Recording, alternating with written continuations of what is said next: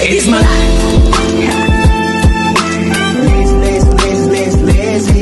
It's my life. Este es un episodio más del podcast Sobresaliente. Mi nombre es Daniel Mendoza y estamos grabando la segunda temporada aquí en Def House. Gracias por las chichas que el día de hoy nos han brindado y porque el público lo pidió. Lo pidió, lo pidió hasta más no poder. Locura. Estamos el día de hoy con KK. Mi hermano, ¿qué tal? bravo. ¿Cómo estás? Hermano, muchas gracias, muchas gracias por la invitación, por el momento, por la oportunidad, por la energía. De verdad, estoy muy agradecido. Estoy muy emocionado, estoy tan nervioso. Me siento así como que, ay, qué chévere. Verdad, Dale, dale. Nosotros felices de por fin concretar esta entrevista. Eh, y bueno, vamos a ver esas preguntas, cómo las vamos resolviendo. La primera pregunta que tengo es que, lo, lo voy a contar.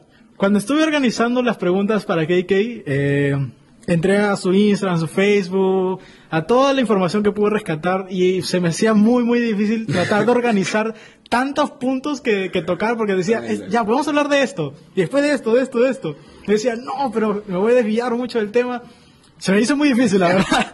Pero, Yo agradecido, de verdad. Justo cuando estábamos conversando hace días, pucha, yo dije como que ya, gracias, ¿me entiendes? Porque estoy, no sé, muy freestyle. O sea, para mí es como que muy. Hago de todo, pero también me gusta hacerlo bien Sí. y, y trato como que de cumplir diferentes cositas que también anteriormente ya me he trazado y eso ha hecho que yo a veces lo digo, ¿no? Este, a veces como artista eh, me han hecho bailar con cualquier canción y para mí cualquier canción es la vida, ¿me entiendes? O sea, es los días de la vida. Entonces uno, pucha, yo, ¿qué te digo? ¿Qué no he hecho ese hermano? lo que venga y a fluir. Obvio, a meterle con todo, de ley. Dale, dale. Primera pregunta que tenemos de la entrevista, entonces. ¿El baile, diría, ¿El baile dirías que fue tu principal herramienta cuando recién KK empezaba? Sí, claro que sí. Yo, yo puedo estar muy agradecido porque a veces me, me pongo así a pensar y digo, oye, pero ¿y cómo inició todo esto? Y me acuerdo que en la, en la de la familia de mi papá y de mi mamá eran mucho de fiestas, era como que siempre había una fiesta. Y yo era el chico que siempre se ponía a bailar, el que miraba el videíto y decía, ah, y mi abuela, mi tía, mis tíos, mi mamá, mi hermana, eh, motivaban a que en mí pierde esa, esa timidez que muchas personas a veces tenemos cuando tenemos miedo de expresarnos o hacer algo. Entonces, para, mí, para mí la danza, yo le agradezco muchísimo. Siento que con, sin la danza, un KK no habría existido, sería Christopher Peña. Y yo siempre trato como que Christopher es otra persona y KK es otra persona, ¿me entiendes? Es una locura, por eso estoy agradecido con la danza. La danza para mí ha sido mi mayor aliado. Y pasa que Christopher Peña quiere a KK y KK quiere a Christopher sí, Peña. Sí, Solo que a veces es muy, muy diferente. No sé si, si soy de esa película de varias personalidades. Digo, no, ahora soy, ahora soy KK. Porque es una locura, hermano. A veces me pongo a pensar y digo, ala, este, yo hace cinco años estaba tocando guitarra, iba a colleras. Hoy en día soy encargado de marcas. Sí. Brother, cómo ha cambiado tanto las cosas, pero también cómo me ha hecho aprender muchísimo. Y estoy muy agradecido con lo que he sido porque cada cosa ha permitido ser quien soy ahora. Bien. Entonces dirías, no sé, ahora tú ya de- se sigues dedicando al baile, pero un poquito con otros proyectos también. Ya no sigue siendo tu principal herramienta. Ahora ya no, porque eh, he aprendido muchas más cosas como actuar, he estado trabajando en actuación, he estado tomando muchos talleres de impro también. Entonces hoy en día ya no es como antes, dice, ah, ya, este, voy a grabar un video y va a tener que ser de una coreografía. Ah, voy a tener que enseñar y va a ser solo de baile. No, ahora puedo actuar, puedo dirigir, puedo armar herramientas que me van a ayudar muchísimo en cualquier proyecto que sume. Entonces, soy una persona que, que ha agarrado diferentes herramientas para hoy en día poder desenvolverme en cualquier lugar. Y eso, obviamente, siempre aprendiendo, siempre equivocándome, pero básicamente agradecido siempre, ¿me entiendes? Entonces, el baile pasó actualmente a ser tu rueda de, de apoyo, tu rueda Claro, de, yo, de la, la danza es una, eh, una de mis herramientas para que. Para mí eso es, la danza es una herramienta, la, la mayor, porque mucha gente me conoce como que, que, que el que baila, porque siempre bailo, ¿entiendes? Pero no es como que tú siempre actúas. Sí. O sea, tú estás en una reunión social y yo normalmente trabajo siempre en eventos de reuniones sociales o eventos sociales y siempre me vas a ver bailando, me dicen, "Ay, ¿qué está? ¿Qué tal? Qué chévere. O caminando ahí también metiéndole. Pero no es como que estoy en un evento social y estoy todo el mundo actuando en otro papel, o decirme ya ahora tienes que actuar de eso, y no haces eso. O sea, lo social para mí es el baile y siempre lo practico más que otras cositas. Ok. Ok. También he visto que cuando tú entras al perfil de KK, encuentras mucho la onda del hip hop. Sí, sí, sí. ¿El hip hop es un estilo de vida o crees que es un refugio? Wow. Para mí, yo siento que es un estilo de vida. Ok. Pero a la misma vez ha sido determinante en la, en la, en la ayuda de muchas personas. ¿Por qué? Porque tú cuando conoces al hip hop, lo conoces hoy en día de tantas maneras, hermano, porque se expresa de tantas maneras. Yo puedo conocer a una persona que es bailarín, pero lo, lo conozco haciendo rap, rapeando, o lo conozco en un viaje de competencia, o lo conozco en un, en un lugar así bien random, hermano, que al final le digo, este, oye, ¿qué música escuchas? Escucho esto, ¿qué? Oye, ya has escuchado eso así, y yo digo, ala, qué locura, hermano. Entonces, para mí el hip hop ya es un estilo de vida, porque... Tú me puedes decir, ah, pero yo no, yo no veo videos bailando, pero hermano, ya es parte de mi, de mi vida. O sea, yo bailo todo el momento. No es como que, ay, yo no tengo bailando, videos bailando porque ya no subo contenido de baile o porque no sabes que todo el tiempo estoy bailando. Entonces, es bien locura. Entonces, siento que para mí el estilo que me ha dado el hip hop, la, la vida que he tenido, ha sido también un refugio para poder crecer, porque yo, mi, mi carrera inició ba- bailando, siendo profesor de baile, aún lo sigo siendo. Y para mí ha sido un refugio de muchas cosas, para tocar puertas, básicamente. Eso me ha abierto muchísimas puertas. Wow. Sí, eso. ah. Me deja pensando cada vez que respuesta. Gracias, gracias. Ahora, también he visto en tus redes y me lo comentaste que tuviste un cierto tiempo de trabajo como animador, Claro, ¿no? o sea... ¿Lo sigues haciendo? ¿Qué es lo que pasa? Que cuando nos tocaba hacer shows, o a mí me tocó hacer shows, yo inicié trabajando en ese mundo de los shows en las horas locas, que era algo bien crazy, que era ¡Hala! 2011, 2011, 2010. Entonces yo, yo en mis primeros pininos, este, yo empezaba a trabajar en horas locas. Me iba todos los fines de semana trabajando en horas locas de Arlequín. Yo me acuerdo que mi primer traje de Arlequín me lo compró Lucero Manchego. Yo me acuerdo porque ella viajó a Lima y me lo compró a 80 soles. Y- Saludos a Lucero. Lucero, gracias. y yo me y te acuerdo un recuerdo así ah, banal, así lejito de lejito, o sea. Entonces yo me acuerdo que antes ese era mi, mi trabajo constante, porque, o sea, Animador. Claro, yo champeaba y me decía, ¿sabes qué? Va a haber activación de tal banco. Este, le haces, le haces jalar gente, te dicen. Claro, yo le meto. Chaval el micrófono. Señoras y señores, estamos aquí en el prestigioso banco y tal. Y eso hacía que poco a poco me soltara más, me soltara más. ¿Por qué? Porque animaba, porque bailaba, porque hacía esa activación, jugaba con las personas.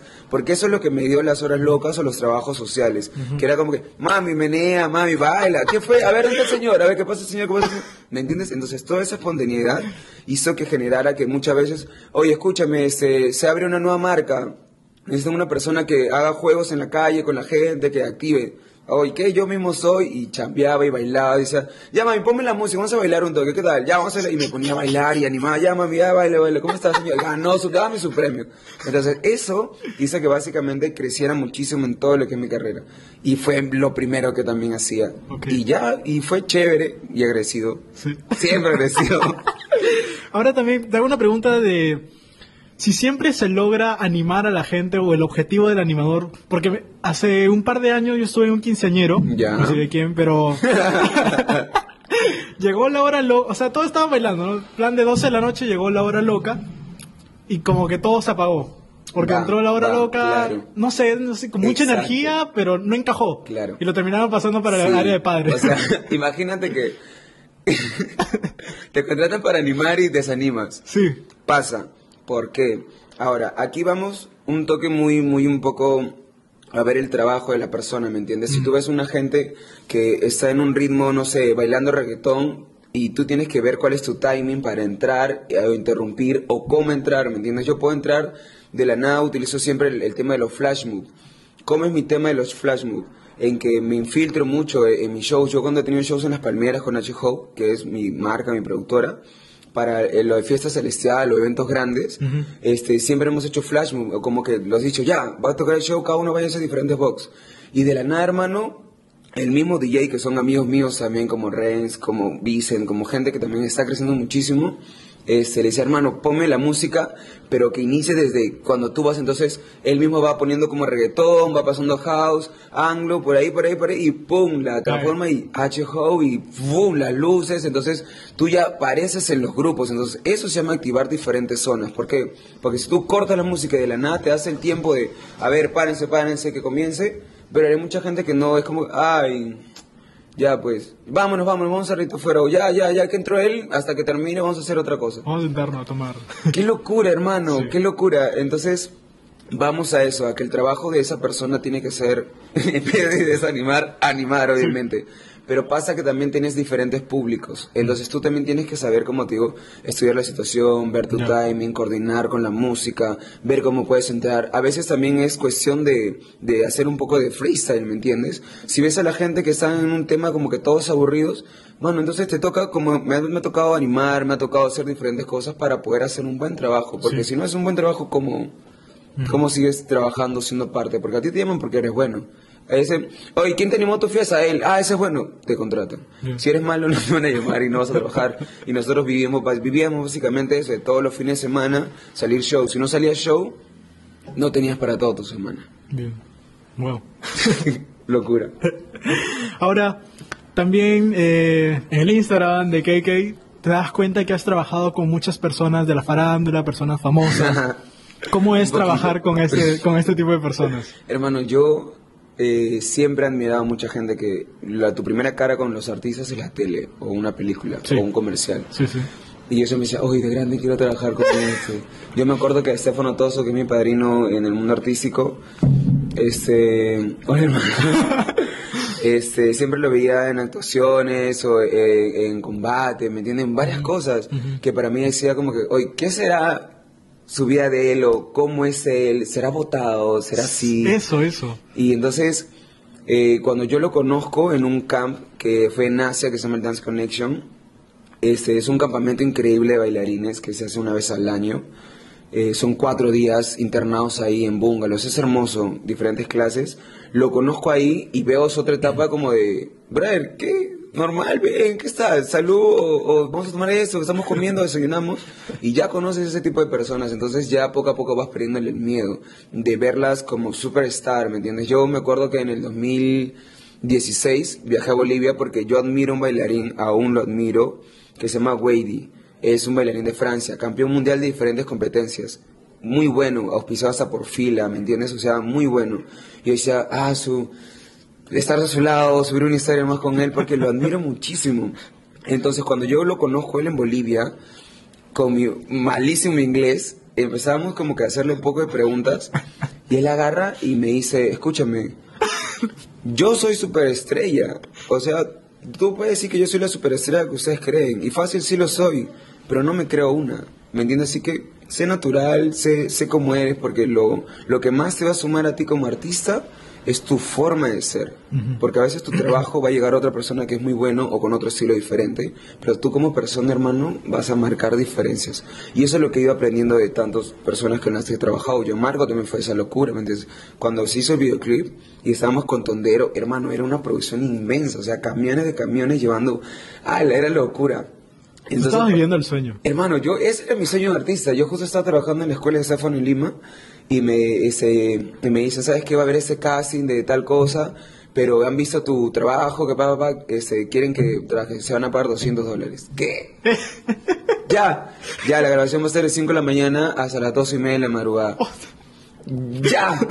¡Vamos! Hermano, ese día no dormí. No. Desde el día anterior estaba como, oye, van a ser las 5 de la mañana. No, todavía falta. ¿Van a ser las 5 de la mañana? Todavía falta, todavía falta, todavía falta, todavía falta. Llegó a las 5 de la mañana, hermano, y yo ya estaba ahí esperando el bus, ¿me entiendes? Porque pasó un bus así recogiéndonos y fue en el Callao. O sea, pasó un bus con varios, varios camiones y la gente miraba de lejos a Natalie Bertis, de lejos a, a Gianmarco, porque pensaban como que, ay, pero en nosotros también hemos adquirido una naturalidad de, ah, ya está Gianmarco, ah, ya. Pero es conocido de... ya. La foto, la foto. Ya, ah, ya. Hermano, yo a Gianmarco en todo el día lo único que hice fue trabajar con mi misma energía todo el tiempo. Al final, este, cuando ya estábamos en la última locación, em- se sentó con nosotros en una mesa y empezó a conversarnos, a hablar de su vida, de, de muchas cosas que le habían pasado. Y, y la gente que estaba al costado también quería hacerle preguntas porque es un artista que ha pasado también mil cosas, ¿me entiendes? Y yo le hice algunas preguntas y me las respondió con tanta naturalidad que fue increíble, hermano. Que hasta el final siempre me voy a llevar todo lo que él ha transmitido. Y por más que nunca más lo haya visto o, o- o no siga mucho su carrera, lo admiro porque quien no ha escuchado canciones románticas, yo también me dio un super romantiqueo para dedicarle una canción a una flaca, a una chica. Claro, claro. Pero para tenerlo en ese momento y con tanta naturalidad como Natalie Bertis también, para mí es como que, brother, gracias, ¿me entiendes? Gracias por demostrarme que aparte de artista también eres persona. Y muchas personas este, no conocen ese lado de él. Y ya. Sí, sí, sí. Bien, hasta ahí estamos cerrando esa primera parte de- del baile, de esto. Ese, el baile te abre después, bueno, y tus otras cualidades te abren una puerta a ser eh, un CMO. Sí. Cuando te entras al perfil de Instagram, Hola. CMO y salen como seis marcas, o sea, seis, seis- cinco o seis Wow, marcas, ¿no? no. ¿Puedes explicar qué es un CMO? Es un community manager, sí, básicamente. Y, y más allá de eso, mi trabajo este, es dirigir muchísimo eh, las campañas, los videos, los diseños, las novedades, lo que pasa, lo que engancha, el engagement con el público. Es la administración y el marketing. Claro, entonces para mí me suma muchísimo que, que pueda dirigir algo, tener un equipo de trabajo, decirte, sabes que como justo ahorita antes de conversar en entrevista, hermano, yo estoy llegando al pintor, ya trátalo así, que pinte esto, que lo arme eso, yo ya le he dado un styling a un lugar, ¿me entiendes? Y es como que, brother, ¿en qué momento? Y es como que es una responsabilidad también bastante, porque tú ya no pasas a ser una persona natural que va a un lugar y dices, ay, qué bonito, sino pasas a un, a un styling de responsabilidad de que la persona ve, en ese flyer lo ven cuántas personas, un local, cuántas personas van a un local. Entonces es mucha responsabilidad. Y me enfoco muchísimo en aprender. Yo lo que más hago en redes sociales es mirar contenido. Mirar contenido, gente que hace contenido, porque eso me da la naturalidad y la idea de poder seguir manejando una línea para que las personas puedan visitar los diferentes locales que estoy representando y que gracias a Dios me han dado la oportunidad para trabajar con ellos. Que gracias a Dios este, son marcas reconocidas también. Entonces, eh, yo estoy agradecido por eso y trato de crecer o estar a la altura y de quizás hasta meterle mucho más para seguir mejorando todas esas marcas. Y es una responsabilidad tremenda, pero siempre aprendiendo. Hay muchas cosas que no sé, hay muchas cosas que me gustaría aprender, pero básicamente estoy ahí, estoy metiendo. Lo que más me caracteriza es meterle siempre. Me da a hacer a mí en todas. Ahora también te hago una pregunta. mm, eh, las empresas en un momento, cuando les está yendo bien y a veces no invierten mucho en marketing, ¿sabes? Claro. Les, les va bien y después cuando empieza a bajar Sí, el negocio, Claro. es ahí cuando recién dicen, oye, ¿y si hacemos marketing? Pero la, empresa ya está abajo. Ya está, y es, y O sea, el marketing no debería ser un salvavidas. No, al contrario, debería ser prioridad. Ok. Y yo estoy súper agradecido porque no muchos tienen el trabajo que yo tengo. O sea, tú no ves a, a otras personas que tienen el trabajo que yo tengo y, y le agradezco muchísimo a, acá a mi causa, a mi hermano Juancito. El brother es una persona, hermano, que está... Ya, ¿qué, qué, qué hace? Esto hay que hacer. En, en la choza ya hay esto que hacer. En 10 lucas ya, esto que... Hazlo. O sea, la confianza que te da una persona en poder hacer algo Sí. Habla muchísimo de eso, Sí. porque te da mucha responsabilidad. Y él, sí, y él sí tiene un equipo, o sea, él sí prioriza eso. Y eso hace que muchas personas indirectamente digan, oye, ¿por qué esta marca le va bien? Ah? Oye, ¿por qué esta marca está haciendo esto? Ah, porque tienen esto, porque están haciendo esto. A ver, consígueme uno. ¿Y qué? ¿Qué? ¿Qué? ¿Cuánto? ¿Cuánto? Por eso que... ¿Me entiendes? Porque digo, o sea, Lo venden por kilo. Claro, es que no hay mucho, o sea, yo también estoy agradecido porque en el mercado de ICA no hay muchas personas que puedan hacer lo que yo hago, pero tú te vas a otros lugares, hermano, y hay personas con muchas cualidades que sí pueden decir, ¿sabes qué? Yo también puedo hacerlo, yo también, como un ingeniero, que hay mil ingenieros, como de un doctor hay mil doctores, entonces es un trabajo muy escaso aquí. Entonces, los pocos que lo hacen es como que conocidos, ¿me entiendes? Entonces, yo igual le agradezco muchísimo siempre cuando hay colaboraciones, porque aprendo mucho. Igual siempre es como la responsabilidad de poder hacer bien tu trabajo. Sí. Y después, ¿qué tan difícil puede ser reflotar un negocio? Ya, para mí eh, me ha tocado la experiencia de decirme, ¿sabes qué? Ayúdame. O sea, me han dicho, ¿sabes qué? Mira, Ayúdame, cabrón. Claro, dice, oye, ayúdame. ¿Por qué le digo? No, hermano, este, te invito a almorzar, me dicen ya. Hermano, escúchame, este, mira, eh, este es el local, este es mi restaurante, eh, ¿cómo lo ves? ¿Qué crees que le falta? Y yo le digo, ya hermanito, mira, este, déjame estar tranquilo, déjame ver un toque, déjame, enséñame qué, qué hay, cuál es tu timing, tu línea, tu target, tu, Todo, todo. todo, ¿me- o sea, enséñame para ver la manera de cómo puedo sumar o, o cuál es tu línea de trabajo también, o sea, cuál es tu público objetivo. Veo la zona en la que está también y te digo, ya sabes que esto puede sumar. Entonces digo como que esto se puede cambiar, esto puede sumar. Tú dime, ¿te parece o no te parece? Porque tú también tienes que partir desde la idea de que si es una, si es una pollería, tú tienes que manejarte en la línea de pollerías. Entonces tú también tienes que tener una referencia de qué pollería es la más top. Pero yo no mucho, yo no mucho me comparo con el mercado peruano, no porque no sea competitivo, sino porque siempre agradezco mucho que las ideas o las grandes marcas siempre están en otros lugares. Sí. Pero adaptar esas, es, adaptar esas ideas es bien, bien como este difícil. Sí. Eh, justo estamos en el boom de lo digital. ¿Qué tan efectivo, bueno, ya cliché, ¿no? Sí. Pero ya que, ¿qué tan efectivo es el marketing digital en comparación con el marketing eh, convencional que eran de repente Los paneles? flyers, los banners, Sí, este, sí, sí. repartir afiches. Sí, Eh, hoy en día lo que todo el mundo tiene es un celular, lo básico. Y quien no lo tiene, en su familia tienen.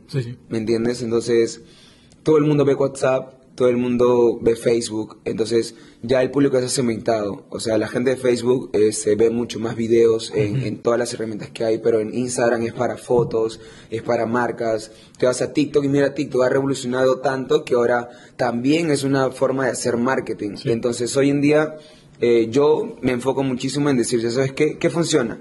De a ver, esta historia de esa marca me la ven 2.000 personas, 3.000 personas, ya perfecto. Si funcionan historias. Es eh, un flyer. Ya, tú a veces tú puedes ver cualquier marca, hermano, subes un flyer y la gente es como que, ah, ya. Y baja, y baja, y baja. Pero si tú dices, eh, te regalo una ronda marina, ¿hoy qué? Hoy. Sorteo de 10 entradas para el circo, hoy.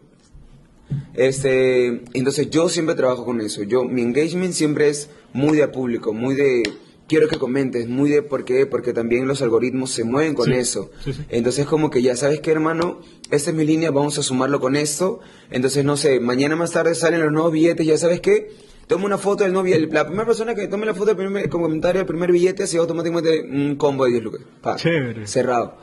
Y eso hace que la gente, pa, pa, no, yo fui primero, yo fui primero. Eso es una locura, hermano. A mí en las transmisiones en vivo cuando tengo que regalar, no, que yo fui primero. ya, mami, pero es que mi, en internet sale, no, que mira, te mando screenshot y eso. Es una locura. Pero eso es lo que a mí me hace sentir cómodo y feliz. O sea, con el marketing, que, que, que es un mundo completamente diferente, pero en todo lo que es redes sociales, suma muchísimo, hermano. Suma muchísimo. Ahora, en las redes sociales, ¿realmente puedes llegar a la conversión del cliente o simplemente es para el branding?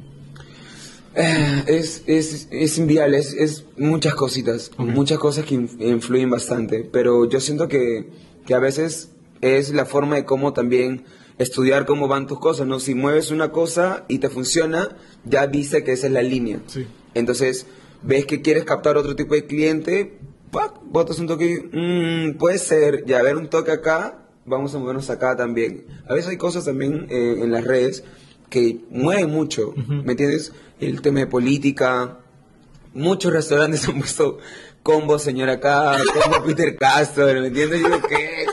¿Me entiendes? Es locura. Yo en 10 lucas puse un cóctel que se llama la tía Susi. ¿Me entiendes? Y trabajamos con el barman de que sea rubio, así, con, con jarabe granadina, que lo ponga como su labio rojo que siempre tiene. Entonces, ya reestructuras una carta, ya haces diferentes locuras. Entonces, todo eso genera. Yo prefiero que la gente diga, ah, qué gracioso, qué chévere, a que me diga, ah, no, no pasa nada. Esa es mi forma de cómo. Entonces tú igual con cada empresa también ves que tu- el público de la choza no es el público de 10 lucas, el público de 10 lucas no es el equipo de la... Entonces vas viendo y cómo. Entonces yo siento como que 50-50, Ya. literal.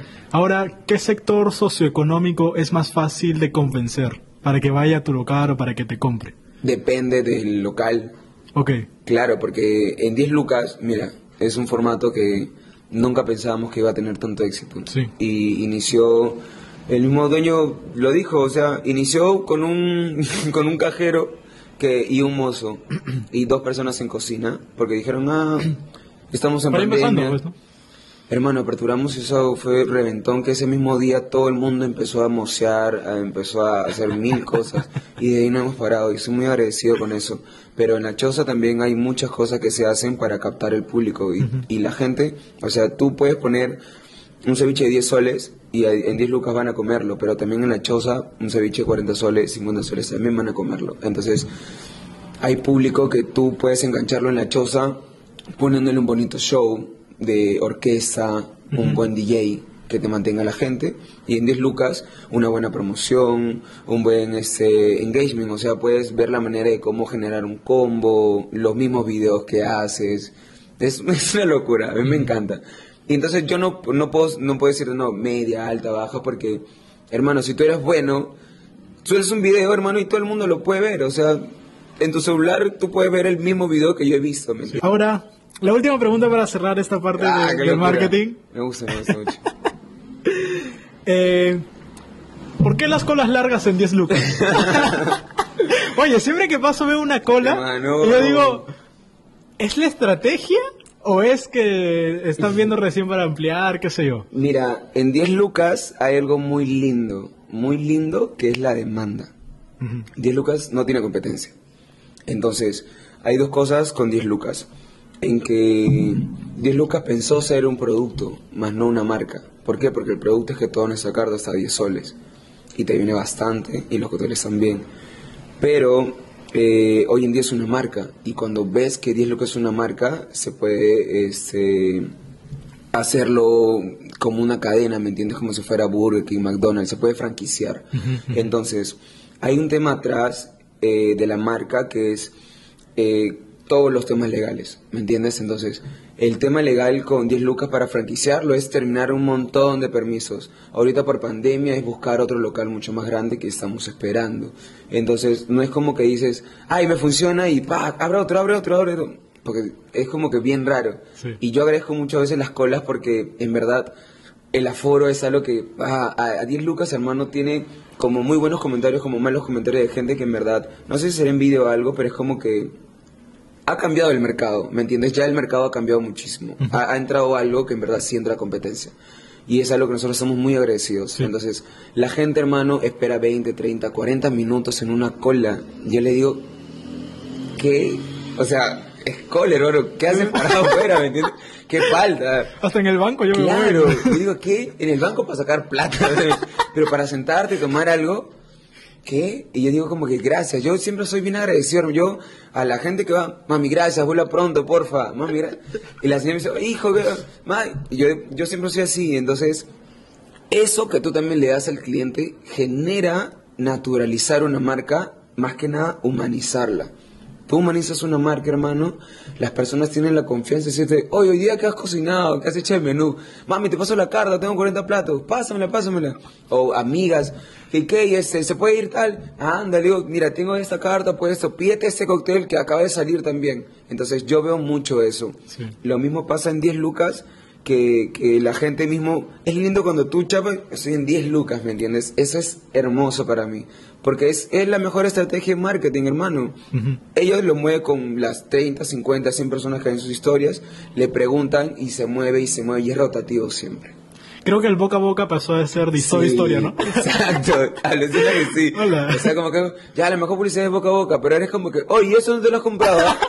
Está rico. ¿Cuánto está? 10 lucas. ¿Qué hablas? ¿Dónde es? En San Martín. Ah, ya, voy. Hermano, así. O a veces me responden la historia y me dicen, oh, yo le dije que vaya. Y digo, hermano, gracias, gracias, gracias, te espero. Ya, hermano, sí, porque me justo me preguntó y manda screenshot, de verdad, mira, me preguntó. Yo, hermano, gracias. O sea, siempre por eso yo chapo mira la cámara, saludo, digo, mami, ¿cómo está? Gente, ¿qué tal? O casera, casero, hoy tenemos una super promoción. Entonces, ese, ese, mi, mi, mi lado de actor hace que con 10 lucas sea ese, ya, terminó la historia, ya, este, Choso Náutico. Hola, ¿qué tal? ¿Cómo están? Muy buenas tardes. Hoy día, el sábado, tenemos un sábado de sabor, increíble. Es una locura, hermano. Y yo a veces tú me, mira, si un día me ves en la calle, vas a ver así, gente, como, hermano, bien natural. O sea, esa es una persona que en verdad cuando lo va a ver, me va a decir, KK, estoy yendo, estoy bajando, estoy en camino. Sí, sí. Y estoy agradecido por eso. Sí, sí. Sí. Bien, hasta ahí cerramos esa parte de, de marketing de las marcas. Ahora vamos a tratar de poner un poco más profundos, no sé qué tan qué tanto llevemos. ¡Hala! ¡Qué locura! Tengo miedo, tengo miedo, tengo miedo. A ver, ¿de dónde nace esa inquietud tuya de siempre querer hacer algo? Wow. de mi propia necesidad. Yo soy de una familia media baja. La familia de mi mamá son de escasos recursos. Algunos son profesionales, algunos no. Entonces, eh, soy independiente a los 18, yo tengo 25. Imagínate lo que es ser independiente a los 18 mm, por necesidad y por obligación. Y a mí me toca pasar un montón de cosas. Entonces, desde niño, a mí también me toca pasar mil cosas. Básicamente, que miraba la tele y decía, hoy, ¿qué es, che, ¿a qué sabrá esa hamburguesa? O, o algún día podré ir a ese zoológico, o podré ir al, al- a, esa- a los juegos, o podré comer en ese restaurante, podré ir a ese hotel, podré ir a ese país, podré... Y hermano, cuando te das cuenta que, que a veces uno tiene que aprender a hacer de todo para poderse mover, te das cuenta que, que se te abren más puertas. Entonces, es por eso que para mí ha sido muy duro. A mí yo le he pasado recontra mal y la sigo pasando, pero es porque estoy esperando cada vez más cosas, a más cosas. Quizás no tengo la espalda económica para decir, oh ya, este, sí tengo la plata para invertir y quiero, tengo esa idea y voy a hacer esto. Pero poco a poco, gracias a Dios con mi carrera he podido abrir puertas sin necesidad de pagarlo. Pero ha sido a través de mi trabajo también. Entonces, de alguna u otra manera, querer hacer siempre algo es querer buscar algo para mi familia, para tener mayores comodidades con ellos, para poder yo lograr también mis sueños. Entonces, el sueño de un artista para mí simplificándole a ser trascendente. Y desde niño es mi meta más clara, ser trascendente, dejar un legado, hacer algo. Porque a mí sí me ha costado y me sigue costando. Sí. Y no sé, me gustaría que otra persona no lo pase, ¿me entiendes? Y ya. Te sigo, te sigo muy ahí. Después, a pesar de todas esas dificultades que pasaste y que puedes seguir pasando, es importante siempre una sonrisa. Hermano, este. Yo con el tema de la sonrisa me, me- me la sube mucho porque me, dice, me han dicho varias veces que tengo bonita sonrisa o que me gusta sonreír mucho, que me río mucho. Yo estoy muy agradecido con eso porque, hermano, ala, atrás de esta sonrisa hay muchas cosas. Entonces, con mi propio trabajo también. No todos los días yo soy un KK animoso, Al con cien. ganas de hacer algo. Soy ese KK con necesidades, soy un KK queriendo hacer algo, soy un KK viendo algo que, que me podría sumar y por no tener eh, lo- lo- el apoyo económico o la oportunidad no lo estoy haciendo, hace que me sienta mal, ¿me entiendes? Vivir solo también te genera diferentes locuras. Entonces, para mí es complicado todo lo que paso y, y hago. Entonces, muchas veces eh, sale mi lado actor, ¿me entiendes? Por eso esos cursos de actuación, de impro, me ayudaron muchísimo también a, a entenderme un poco más, a conocerme. Que es pararte y decir, "Uf, el show debe continuar, o aquí estoy yo de nuevo, tengo que ser así, porque mucha gente dice, hay, que hay mucha energía, mucho baile, mucha alegría, mucha sonrisa, pero, brother, hay momentos en los cuales no es así, pero aún así tengo que hacerlo. Entonces, cuando yo me conozco, cuando estoy en mi cuarto, en mi departamento, así, ay, la que locura ese día. ¿Y la sonrisa la haces por ti o por los demás? Básicamente eh, la hago por mí, por Ok. mí, porque trato de, de al menos creérmela siempre. Entonces yo siento que, que lejos de sentirme bien a estar bien, prefiero, pucha, sentirme bien, pero hacer que voy a estar bien, ¿me entiendes? O sea, porque, hermano, pasan cada cosa. Hay un día que me pasó esto, me pasó lo otro, me pasó lo digo, ya basta, ¿me entiendes? O sea, ya, por favor. Por suéltame, favor. suéltame, suéltame, ya. Y pack, y hermano, he dicho, he tocado, o sea, hay momentos en los cuales, como digo, mi vida es una montaña rusa, pero de esas que cuando subes, hermano, no es como que subes. No, subes. Yo puedo estar feliz grabando un videoclip con una película y, y feliz. Pero de ahí cuando bajo, hermano, no es como que, ah, ya bajé. No, brother, bajé, te pasa una cosa, luego te dan otra, otra noticia y otra cosa y, y brother, es como dice, ah, eso, es una locura. Ya, sí. Bueno, lo, lo entiendo, lo entiendo. Eh, ahora, ¿las oportunidades se encuentran o se generan? A de verdad, eh, yo la genero. Las generas. yo la genero. Pero hay oportunidades que te pueden encontrar por tu trabajo también. O sea, yo como... Esta oportunidad para mí es grande. tú me has hablado de la nada, este, yo digo como que gracias. O sea, gracias porque de alguna u otra manera llegué a ti para hoy en día estar en ese momento, estar en tu, en, en tu programa, en tu podcast, en tu entrevista. Ser un sobresaliente más. y claro, y, y- y estoy agradecido, ¿me entiendes? Estoy muy agradecido con eso, porque las oportunidades pasan, entonces cuando las oportunidades vienen, yo también, ¿qué? Vamos. Sale esto, voy. Voy a buscar algo, abro esa puerta. Está sentado. Estoy ahí siempre buscando algo, buscando algo para que me suba mi carrera de alguna u otra manera, porque aún siento que no estoy realizado. Sé que he hecho muchas cosas, pero aún me falta muchísimo por lograr. Sí. Hasta que un día voy a decir, ¿sabes qué, brother? Llegué. Ya. No, falta. Ya, ya, ya, pero un toque.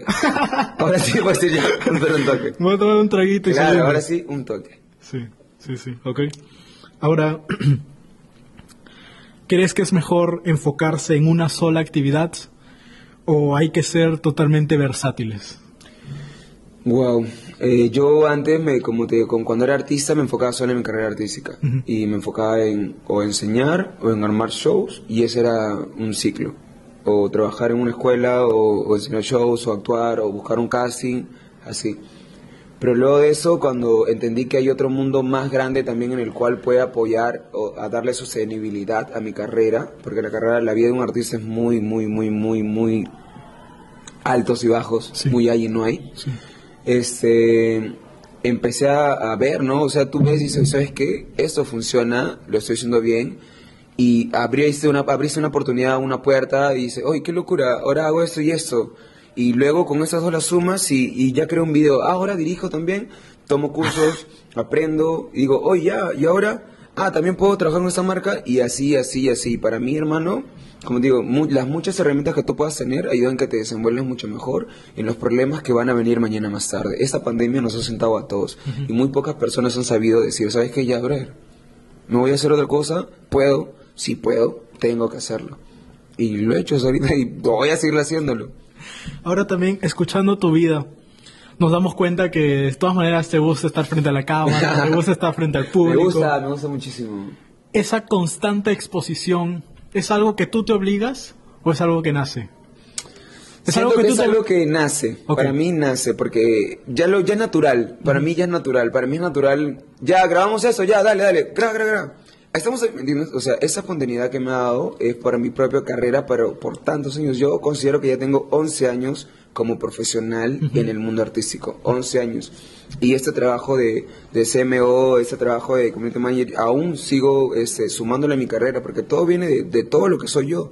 O sea, yo como artista digo, hay que hacer enganche, enganche, he visto esto, veo esto, veo esto, y todo está sumando. Y básicamente es eso. Ok. Última pregunta de, de la entrevista. No. ¿Qué es el sueño de un artista? wow. Wow. ¿Cuál es su esencia? ¿Qué es en verdad? El sueño de un artista es, es poder dejar un legado, es, Trascender. es trascender. Básicamente para mí es mi mayor meta siempre. Aunque hay que yo siempre hablo en tercera persona, aunque hay que siempre lo ver en algo. Siempre, siempre. Y siempre en algo que te sume o que sea positivo para mí. Siempre, siempre busco eso. Porque de alguna u otra manera quiero llegar a, a ser tan trascendente que en verdad se, se deje algo. O sea, yo me pongo a pensar cuántas personas en verdad todo el mundo las recuerda. Cuántas personas tienen el nombre de una calle, cuántas personas... Esta es mi ciudad y yo por mi ciudad he hecho mil cosas, he ganado concursos, he organizado batallas, he enseñado gratis, he apoyado en albergues, he hecho mil cosas, hermano, por esa ciudad. Y para mí el sueño de un artista ya no es mío, o sea, ya es parte de mucha gente que en verdad piensa o cree que no puede salir adelante con el baile, con la música, con la danza. Y yo con los pocos recursos o las muchas oportunidades o las pocas oportunidades que he podido tener, he podido decirte, oye, brother, mira, grabé con Yamal, grabé con tal, grabé con tal, grabé con tal, estoy trabajando en esto, estoy viendo de esto. Hermano, o sea, sí se puede. Y, y cuando yo inicié, no se podía. O sea, no era como que, no, mejor no, ¿me entiendes? Pero ahora digo como que, brother, sí se puede. O sea, cuando enseño, lo más lindo para mí de enseñar es que en verdad transmites. Y si tú transmites, esa persona le dejas algo que esa persona se le va a llevar toda su vida. Y para mí el artista es eso, ser trascendente.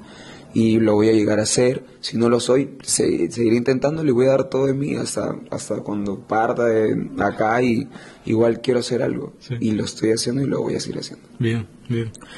Hasta ahí tenemos las preguntas de la entrevista con KK. La verdad que la he disfrutado bastante. Ah, es una locura, Hemos- hermano. hemos bajado, sí, ¿no? yo es como que boom, boom, boom. Yo estoy de verdad muy agradecido, hermano, porque Gracias a ti, en verdad. Hermano, yo estoy chévere. Me siento muy feliz, muy alegre que, que poco a poco se, se ven estas ventanas. Como te digo, te deseo las mejores vibras, las mejores energías, que sigas haciéndolo. Estoy feliz de que todo vaya, Fluyendo. ¿me entiendes? Porque yo veo, ve- veo tus, tus entrevistas y digo, ¿cuánta gente hay? O sea, ¿cuánta gente hay que en verdad sí necesitan, como te dije, estas cantantes, como te dije, como- hay mucha gente talentosa, Sí. mucha gente que está haciendo un buen trabajo, que en verdad la gente debe conocer esto. Sí. Porque malo bueno puede sumar, Sí. puede sumar. o sea, que eso en una entrevista, hoy, hoy en día, mañana aparezca otra persona y diga, oye, es cierto, y le aparezca una oportunidad que le cambie completamente toda su vida. Y nada, síguelo haciendo, que son las mejores, las mejores de las vibras, los muchos éxitos. Y nada, hasta pronto, hasta pronto, porque Todavía- es de Dios. Ajá. Antes de terminar la entrevista, Ay, ay, ay. Vamos a hacer la historia sobresaliente. Wow, let's go. Yo te... Eh, sí sabes ese juego que creamos una historia entre los dos, ¿no? Yo te digo, por ejemplo, había un mesero. y Claro, ese impro, claro, claro, claro. A ver, a ver, a ver, vamos a ponerte a prueba. Ah, qué locura. Qué chévere. ¿Estás, you ready? Ah, ya. Ok. Let's go. Había un bailarín Que estaba jugando en la pista y un carro pasó rápidamente sobre uno de sus amigos. y no le dejó la propina porque estaba mangueando. Estaba mangueando y no le dejó la propina, ok. Sin embargo, los chicos continuaron con el show. Obviamente, pidiendo así con la gorra, pidiendo a la gente que pasaba y tratando de armar un tremendo show en la pista, pues. Justo esa escena la vio una persona desde su camioneta. Y era mi alumna que salía del colegio de la Cruz y me dijo, profesor, ¿qué saca en la pista? Y le dio un solcito y se fue. Y yo palteado recibí el sol, me lo guardé y dije, ya, ya, que pase el otro semáforo, ya que espera que termine de salir todos los alumnos de la fe porque ya me palteé. Bien, bien, ah, bien, bien, bien. Sí, sí tienes la ¿verdad? obviamente, obviamente. Bueno, agradecemos una, más, una vez más a ti, KK, a Def House por el espacio que nos ha dado, las chichas. Y no se pierdan los próximos episodios. Este ha sido un episodio de paga para ustedes que lo pidieron. Gracias, gracias a todos. Chicos, chequen todas las entrevistas también con Daniel. Es una locura, hermano. Tienes una energía única. Y nada, chicos, sean un sobresaliente más. Y quiero verlos, quiero verlos, quiero verlos pronto. Listo. Nos vemos. Nos vemos. Chao, chao.